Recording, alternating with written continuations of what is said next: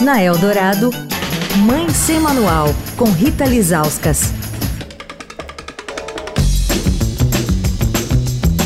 Oi, gente, Mãe Sem Manual de volta. O ano letivo está acabando, muitos pais repensando a educação dos filhos, procurando escola. Depois da pandemia, as prioridades mudaram para muita gente, né? Algumas crianças ainda não estão bem. A gente ficou trancado um tempão dentro de casa, repensando o que é realmente importante para os nossos filhos. Bom, a gente está discutindo várias questões desse pós-pandemia com a educadora e diretora da Escola Ágora, a Tere Fogaça de Almeida.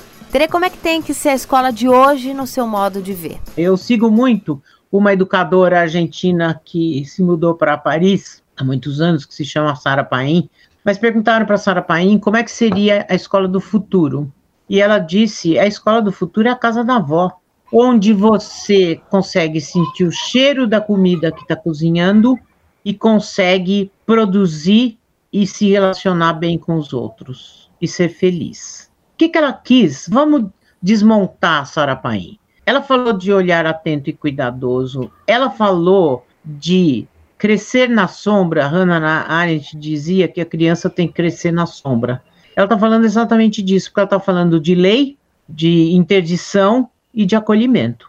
Ela está falando de tudo que é essencial para se educar um ser humano minimamente harmonioso e feliz. Quando Freud foi perguntado, dá para falar numa frase o que é um ser humano feliz? Ele falou: dá. O homem feliz é aquele que ama e produz. Quer dizer, aquele que tem capacidade de se relacionar com o outro e se colocar um pouco como outro ou no lugar do outro e que produz, que faz coisas. Então, é, é assim, o que é isso? Isso é uma escola da maneira que a gente conhece, tradicional? Não.